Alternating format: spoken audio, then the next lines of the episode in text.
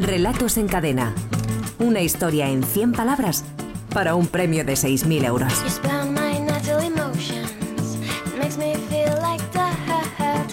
Me dice una amiga que el país podía ser Bután. Yo creo que, que Bután mide la felicidad o el índice de felicidad. Y en Venezuela efectivamente se inventaron lo de, lo de crear un ministerio de la... El felizómetro hay que inventar. El felizómetro, el felizómetro. Bueno, ¿qué tal ha ido esta semana lo del, lo del concurso con la frase que dejamos la, la semana anterior, Javier? Pues dejamos una frase muy complicada y claro, ha habido, no ha ido nada mal porque tenemos 439 relatos, pero son unos poquitos menos de los que de los que acostumbramos, ¿no? Porque porque yo creo que esa frase con su coma en medio, con sus dos partes, eh, complicaba mucho el principio. Y bueno, la cosa es y la, cuestión, y, vamos, la cosa se ha puesto difícil, ¿no? Incluso a la hora de, de seleccionar hemos visto que este, esta semana les ha costado un poquito más, pero bueno, y viene muy a pelo teniendo aquí antes a Perico Delgado, cuando la carretera se empina vienen los escaladores, ¿no? Y veremos que los tres, los tres autores que estamos seleccionando son, son veteranos del- del concurso. Pues vamos ya a saludar a nuestros finalistas. El primero es Juan Antonio Vázquez, que tiene 39 años, que es de Esplugas de Llobregat, cerquita de Barcelona. Es la quinta vez que participa. Bueno, el año pasado estuvo en la, en la final. Él es profe de, de primaria. Juan Antonio, buenas tardes. Hola. Hola, buenas tardes a todos. ¿Qué tal, Juan Antonio? ¿Cómo va eso? Bien, bien, bien. ¿Qué tal ha empezado el curso? Que eso hay que preguntarlo, vamos, sí o sí. Bien, bien, tranquilo, ¿eh? Los niños el primer día vienen muy, muy tranquilitos. Hoy he leído una carta, yo creo que era en el periódico de Cataluña, una carta al director de un maestro interino que narraba las condiciones en las que les contratan, que solo les dejan entrar en clase a partir del primer día de curso, pero les sugieren que vayan antes para preparar y era un joder, una reivindicación muy muy descarnada de las condiciones en las que a veces os toca os toca trabajar. No sé Son- si qué tal estáis este año, Juan Son Antonio. condiciones draconianas. ¿eh? El, Claro. el tema de los eh, interinos, sustitutos, en fin, gente que viene a, a cubrir plazas de profesores que por un motivo u otro no pueden no pueden estar, eh, son bastante deficitarias y, y ponen en- y comprometen en mucho el, el funcionamiento de la escuela, ¿eh? porque una baja, por ejemplo, en Cataluña me parece que hasta los 10 días no se cubre. O sea, entiéndeme, esos 10 días el director o directora tiene que montar toda un- una historia, en fin, son condiciones que no, no benefician en nada y, y no ayudan a, a que las cosas funcionen como tienen que funcionar. Bueno, pero tú estás animado, ¿no? Que comienza el curso. Yo sí, sí, sí, siempre, siempre. ¿Y lo de escribir qué tal? ¿Cómo lo llevas? Bien, bien, muy bien. No paro, aquí estoy No haciendo lo que puedo. Muy bien, Juan Antonio, que tengas mucha suerte, amigo. Gracias. Saludamos también a Yolanda, Yolanda Nava, que tiene 48 años, es de León, es administrativa y estuvo en ojo de los Pues escaladores. decía que ¿verdad? los escaladores. Estuvo en la final del año pasado. Yolanda, buenas tardes. Hola, buenas Hola de tardes. nuevo, ¿qué tal? ¿Cómo vas? Muy bien, y vosotros bien, Qué ¿no? bien, bien, bien. ¿Qué tal el veranito? ¿Bien? Uy, el verano mejor que, que nos, lo que nos viene ahora encima. Que lo que nos viene encima. Más aquí en León, que ya sabéis que, que refresca, o sea Bueno, que... ¿qué estás, ¿qué estás leyendo ahora, Yolanda? Pues estoy con el francotirador paciente de, de Arturo Pérez Reverte. Ah, el Lo de acabo los, empezar, el de los grafitis. Ah, muy bien, está muy bien. ¿Te está gustando o qué?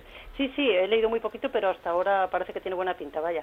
¿Y qué tal de tiempo tú para escribir? ¿Cómo lo llevas? bueno, se saca de donde se puede, pero bien, ahora bastante bien, porque, bueno, tengo solo un hijo que ya va siendo mayor y me deja tiempo, el trabajo, pues procuro también organizarme y bien, se saca tiempo. Tú tienes un blog además, ¿no? Mis historias, sí, creo que sí, se sí, llama. Sí que lo tengo, desde finales de 2011.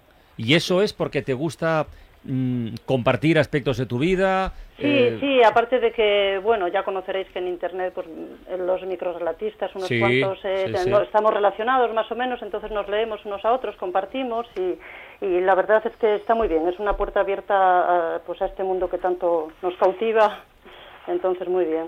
Una puerta y en nuestro caso una ventana. Yolanda, Sí. pues oye, que, tengas muchísima suerte, ¿vale? Gracias, gracias. Venga, saludamos a nuestro tercer finalista de esta semana, que es Enrique, Enrique Moreno, 41 años de Albacete, aunque vive en, en Guadalajara. Él es programador de, de informática y es veterano también, yo creo, Javier. Ha estado varias veces en alguna final Sí, es- semanal. Creo que no le conocemos, creo que no ha estado en la final mensual, digo, En- en en la la anual y eso, pero, ¿no? pero yo creo que ha estado en varias. En varias Enrique, buenas tardes. Hola, buenas tardes. ¿A cuántas finales eh, semanales o mensuales has llegado? Que, que ya no Eh, falla la memoria. Sí, semanales tres solo. ¿Tres? Esta sería la cuarta. No, esta es la tercera. Pues es a la tercera ya sabes lo que dice el refrán. ¿Qué, qué estás leyendo tú, Enrique? Pues ahora yo no leo nada. ¿Y Ahora eso? estoy con mi niña leyendo de cuentos. leyendo cuentos a mi niña. No tengo tiempo para, para leer. Tu niña, bueno, pero eso es leer también, ¿eh? Y además es compartirlo, es bien bonito. ¿Qué años tiene tu niña? Un año y poco. Ah, año y poco, sí. ¿Y qué, qué, qué- qué le lees, Enrique? ¿Cuál es el último cuento que le has leído, si te acuerdas? El de anoche, por Bueno, ejemplo. cuentos así de títulos, no, no sé, de esto de tocar cosas, mover objetos, las texturas, un poco para que vaya viendo un poco de todo. Pero ya sabes que lo bueno de esto, ahora se los lees, pero lo bueno será cuando te los Sí. inventes. Sí, Cuando tengas, que, cuando tengas que ir improvisando así sobre la marcha.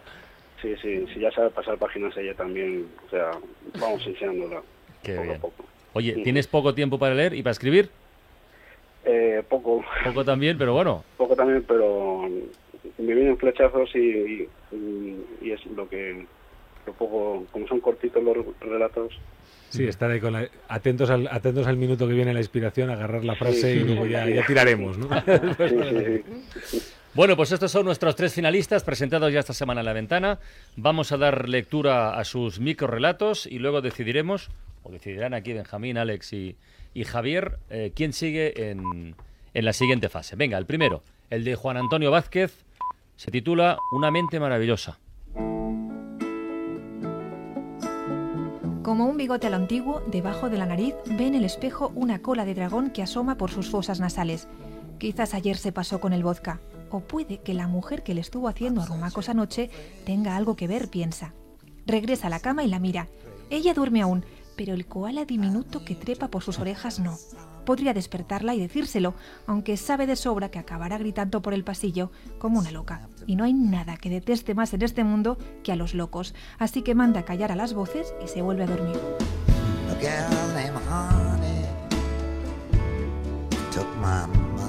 Loco muy cuerdo, como ya lo creo. efectivamente. ¿no? Eh, no, hay, no- no hay nada mejor que estar a los locos para mantener la locura bien controlada, efectivamente. ¿no? A mí me ha encantado el relato, sobre todo eh, algunas de las imágenes. ¿no? O sea, aparte que es una, nos pinta una situación muy, muy- muy curiosa. Ese koala por la oreja, koala, sí, pero- koala, ¿no? esa, esa, esa cola de dragón saliendo de la nariz, ¿no? Cuando me imaginas la colilla y tal. La verdad es que, la verdad es que esas imágenes son, son bastante impactantes, ¿no? Y luego, bueno, pues ha conseguido ir creando una situación y salir de ella con esta, con esta aparente contradicción, ¿no? La verdad es que yo creo que es el... Era muy complicada, insisto, la frase, ¿no? Sí, sí, y lo se es, las lo ha- es, lo y es. se las ha ingeniado muy bien Juan Antonio para salir del lío. Muy bien, vamos con el segundo, el relato de Yolanda Nava que ha titulado como Proceso Creativo. Como un bigote a lo antiguo, debajo de la nariz tiene un ejército de hormigas. Los pájaros que habitan su cabeza salen por sus orejas desorientados y chocan con las mariposas que de su estómago han subido hasta su boca, llenando el aire. Un llanto abundante y repentino forma un riachuelo en el que nadan peces de colores. Unos nudillos golpean con suavidad la puerta y una voz familiar pregunta preocupada. ¿Estás bien? Llevas demasiado tiempo escribiendo. Deberías airearte un poco. ¿Esto habrá pasado alguna vez? Sí, sí, sí, sí. Sí, sí. Es ese momento en que efectivamente uno necesita airearse un poco porque empiezan a venir cada cosa, que es un poco lo que uno ve aquí, estas, estas metáforas sobrescritas. Callar esta- las voces, como decía el anterior, ¿no? Efectivamente, son estas voces, estas voces cursis que se nos salen cuando, cuando el cerebro empieza a no funcionar, ¿no? Y está ahí muy bien, muy bien hilado con el, con el punto justo de ironía para luego resolver ahí. el- Y además dice esa frase de las mariposas y el estómago, que es lo que dicen todos los, los relatos horteras de la historia. Sentía mariposas en el estómago. Eso me ha gustado mucho. Pero quería preguntaros a los tres, como escritores que sois, eh, ¿eso uno cómo lo anota? Que es el momento de airearse. ¿Cuál es la señal de alarma? ¿Cuál es la pista que dice, "Ech, para, para, para? Yo en Para cuanto no- escribo la palabra mariposas. Yo cuando tengo hambre. ¿Sí? ¿Sí? Sí, ¿Tú, yo Javier? Pues yo pues es algo parecido, o sea, cuando uno de repente escribe tres veces la misma frase, cuatro veces, le da una vuelta y al final dice, de las cuatro veces que la he escrito, las cuatro son malas, vámonos a parar. ¿Y escribir mejor antes o después de comer? Después. Mm, Yo después. Lo mío es antes, lo mío es nada más levantarme. Yo creo que hay que escribir cansado, siempre lo he dicho. Cuando uno ¿Escribir está- cansado? Sí, a mí me gusta escribir cuando ya estoy cansado. Cuando estoy muy entero, creo que estoy sobradito y no me gustó. Bueno, vamos con el tercer relato, el de Enrique, Enrique Moreno, se titula Nuevo plan de ataque para conquistar a la princesa del noveno. Como un bigote lo antiguo, debajo de la nariz me dibujé para conquistar a la princesa que vivía en el noveno. Subí decidido a declararle mi amor, pero al verme dijo que me faltaba un sombrero, de esos de copa. Bajé al cuarto. Allí vivía un sombrerero. Pregunté por un sombrero de copa, el más elegante. Costaba cinco monedas de oro. Subí el decimoquinto. Un enano de la suerte con una olla repleta de oro me abrió. Necesitaba una varita de hada que vivía en el trigésimo tercero y no me la daría sin un beso de la princesa. Regresa a la alcantarilla y diseña un nuevo plan. Curioso. Los, los tres son muy fantásticos, Sí, sí, ¿no? sí, Es sí, todo- Pero Eh, sí, ya es, Sí, sí, sí. Acaba uno agotado de subir y Sí, bajar. sí. se En este está muy bien cómo, cómo agarra todos los elementos clásicos de los cuentos de hadas, ¿no? Sí. Y cómo le, y cómo le mete a este personaje en este, en este, en este correr de un lado para otro, ¿no? Tengo un amigo que siempre dice que, que un relato al final es un personaje que hace algo, que hace cosas, ¿no? Y en este desde- relato, desde luego, es un personaje que hace muchas Es un cosas. personaje hiperactivo. Que Sí, quiere sí, algo y no para para, sí, para sí. conseguirlo, Sí, sí. aunque al final se, eh, quede derrotado. Y en el que hay una palabra clave, que es la palabra alcantarilla. Bueno, Sí. Muy bien los tres y tenía razón Javier, ¿eh? para una frase tan, tan complicado, tan poco explícita como la que de- dejamos de, de deberes la semana anterior, se han comportado como, como campeones. Bueno, a ver quién pasa a la siguiente fase. Y los primeros en votar son ellos. Enrique, ¿por cuál votas tú? A ver, Eh, voto por el primero. por el de Juan Antonio. De Juan Antonio. Juan Antonio tiene un voto con su Una mente maravillosa. Yolanda, ¿tú por cuál votas? Pues yo por el tercero, por el nuevo plan de ataque, todo, todo, eso, todo eso tan largo. Del noveno. Enrique, un voto. ¿Y Juan Antonio?